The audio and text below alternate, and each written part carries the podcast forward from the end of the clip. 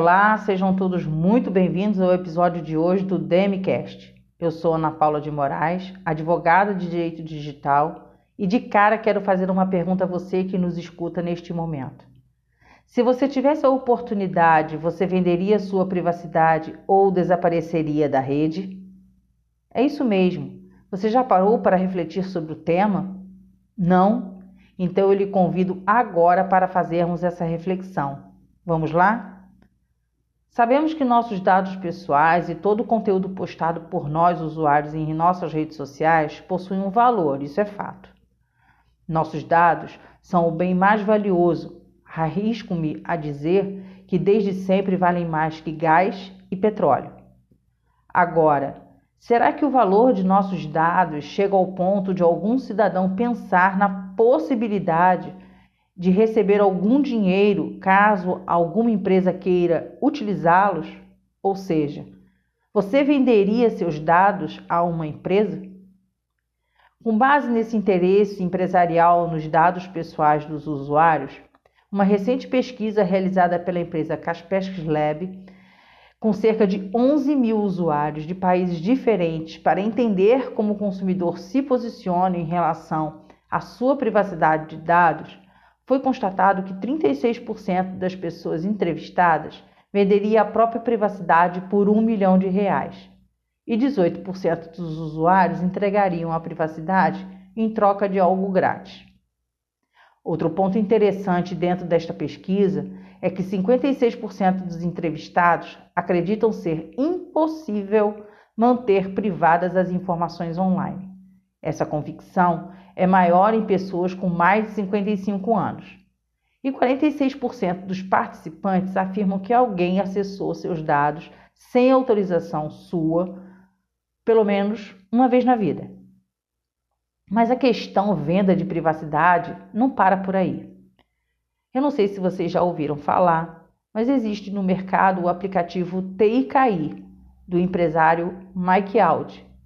Esse aplicativo obteve a inscrição de 80 mil usuários sob a promessa de obter dinheiro por seus dados e se retirarem do mundo virtual, ou fazer com que outras empresas paguem aos usuários pelos seus dados. A ideia e mecânica do aplicativo é simples, vou lhe explicar. O usuário baixa o aplicativo, vincula quantos aplicativos de rede social quiser dentro do TIKI e altera as configurações de privacidade de todos os aplicativos. Feito isso, o TIKI informa ao usuário quais dados destes usuários as redes sociais vinculadas estão utilizando e coletando, e quais dados o usuário efetivamente possui. O aplicativo também permite que o usuário realize o controle de sua privacidade partindo de um só lugar, na medida que está tudo sendo gerenciado pelo próprio TIKI. O app possibilita ainda que o usuário informe se deseja vender seus dados a terceiros ou não. Em caso afirmativo, o próprio usuário também pode escolher quais empresas poderão utilizar os seus dados, ter os seus dados e o que pode fazer com eles. De acordo com o Audi, dono do aplicativo TIKI, o app não armazena dados do usuário. Segundo ele, o app executa o modelo em um dispositivo pessoal, extrai insights anônimos, adiciona-os ao gráfico TIKI e em seguida oferece esses dados às empresas. Os dados anônimos estarão disponíveis para compra pelas empresas, mas na verdade, o app não quer que grandes empresas tenham mais dados sobre os usuários. A ideia do aplicativo é levar esses dados para pequenas empresas para que estas possam se beneficiar positivamente desses insights. Com isso, mais de 80 mil pessoas já se inscreveram no TIKI, mas apenas alguns usuários realmente podem usar o aplicativo. Isso porque, segundo o Audi, o app está sendo lançado lentamente para um público mais amplo. Bem, ao tratar deste assunto, não tem como deixarmos de lembrar do escândalo da Cambridge Analytica, onde ocorreu um vazamento de dados de 50 milhões de usuários. Um verdadeiro escândalo sem precedentes sobre o uso indevido e manipulação de dados pessoais em redes sociais. Por certo que a cada dia que passa fica mais difícil ser garantido o direito à privacidade do cidadão, apesar de ser uma garantia constitucional aqui no Brasil.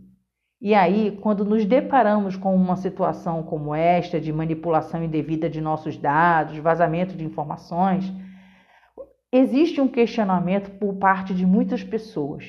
Né? Essas pessoas se perguntam: qual a lei a ser aplicada?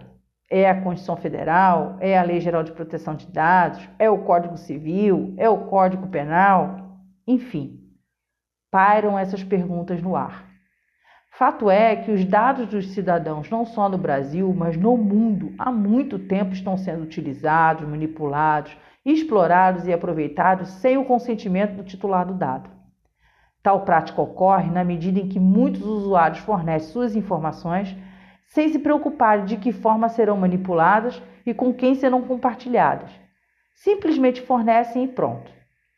E a partir do momento que fornecemos nossas informações, sem nos preocupar com o nosso bem maior, nossos dados, nossas informações, essas empresas que os recebem passam a utilizá-los como propaganda, ganhando dinheiro com nossas informações e podendo inclusive vender nossos dados para outras empresas, que muitas das vezes nós cidadãos não temos a menor intenção que elas tenham acesso ou detenham nossas informações.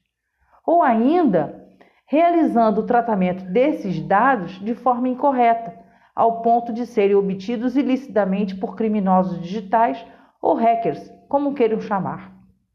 Mas aí já, é, já será tarde demais, uma vez que o fornecimento dessas informações já aconteceu, não tem como voltar atrás. Por certo, que você que nos escuta neste momento deve estar se perguntando: é tarde demais para protegermos nossos dados ou ainda dá tempo de se fazer algo? Conforme amplamente noticiado pela, empresa, pela imprensa já há algum tempo, é de conhecimento de todos que os dados de 533 milhões de usuários do Facebook estão circulando na web praticamente de graça. Da mesma forma que 500 milhões de dados dos usuários do LinkedIn foram vendidos online e 1,3 milhão de registros de usuários da nova rede social Clubhouse vazaram online e de forma gratuita. Entretanto, apesar de tantos vazamentos de dados ocorridos nos últimos tempos, sempre há alguma coisa a ser feita. Isso porque temos que pensar que os nossos dados, nossas informações são tão valiosas de maneira que, se você passa a agir de forma diferente e deixa de fornecer seus dados de forma quase que automática, consequentemente, menos informação gratuita sua como cidadão estará circulando livremente na internet. Então aí você deve estar se perguntando: tudo bem, Ana Paula, até agora eu entendi, mas me diz uma coisa: quais são os dados mais valiosos para as empresas? Bem, eu lhe respondo: isso vai variar com o nicho de mercado de cada empresa. Ou seja, para algumas empresas, os endereços de e-mail já não são tão úteis. Para outras, ainda valem e muito. Outras empresas já dão preferência para as informações do cidadão usuário sobre o seu dia a dia, ou seja, seus hábitos, seus usos, seus costumes, pois desta forma, essa empresa poderá customizar a entrega do seu produto ou serviço a você, como usuário, de uma maneira diferenciada e assim lhe fidelizar junto àquela marca. Bem, estamos falando de valor de nossos dados, né? Então, neste momento, vale muito a pena refletirmos sobre a seguinte situação. Vocês se lembram da empresa de aviação Avianca que faliu? Alguns de vocês era cliente do clube de milhas dela? Pois bem, eu lhes pergunto: na medida em que você era cliente desta empresa, o que foi feito com seus dados e com suas milhas? Você autorizou ou consentiu de forma expressa que o administrador judicial fizesse uso desses dados ou informações? Concorda que esse grande banco de dados possui um valor financeiro? E aí? O que foi feito disso? O que eu posso lhe afirmar é que no Brasil ainda não existe uma lei específica que legaliza a venda de seus dados. Muito pelo contrário. O que temos aqui é uma lei que, inclusive, já está em vigor a Lei Geral de Proteção de Dados, a qual regula a forma como as empresas, de uma maneira geral, devem realizar a coleta, tratamento e armazenamento dos dados pessoais e sensíveis do cidadão brasileiro. Por fim, apenas a título de informação, importante esclarecer a todos que nos escutam neste momento que, ao contrário do Brasil, a venda de dados já é uma realidade na Califórnia. Vocês sabiam disso? Lá já está em vigor desde 2020 a California Consumer Privacy Act, a CCPA, sendo esta a primeira legislação a garantir que os usuários vendam seus dados pessoais para empresas que querem ou precisam deles para as suas operações. Agora que você já ficou sabendo de tudo sobre esse assunto, me diz aí, se a venda de dados fosse legalizada no Brasil, você venderia sua privacidade e sumiria da rede ou vai tentar protegê-los ainda? Bem, por hoje é só. Espero que tenham gostado. E se você gostou desse podcast, compartilhe esse conteúdo e convide seus amigos a nos seguir em nossas plataformas digitais. Até a próxima!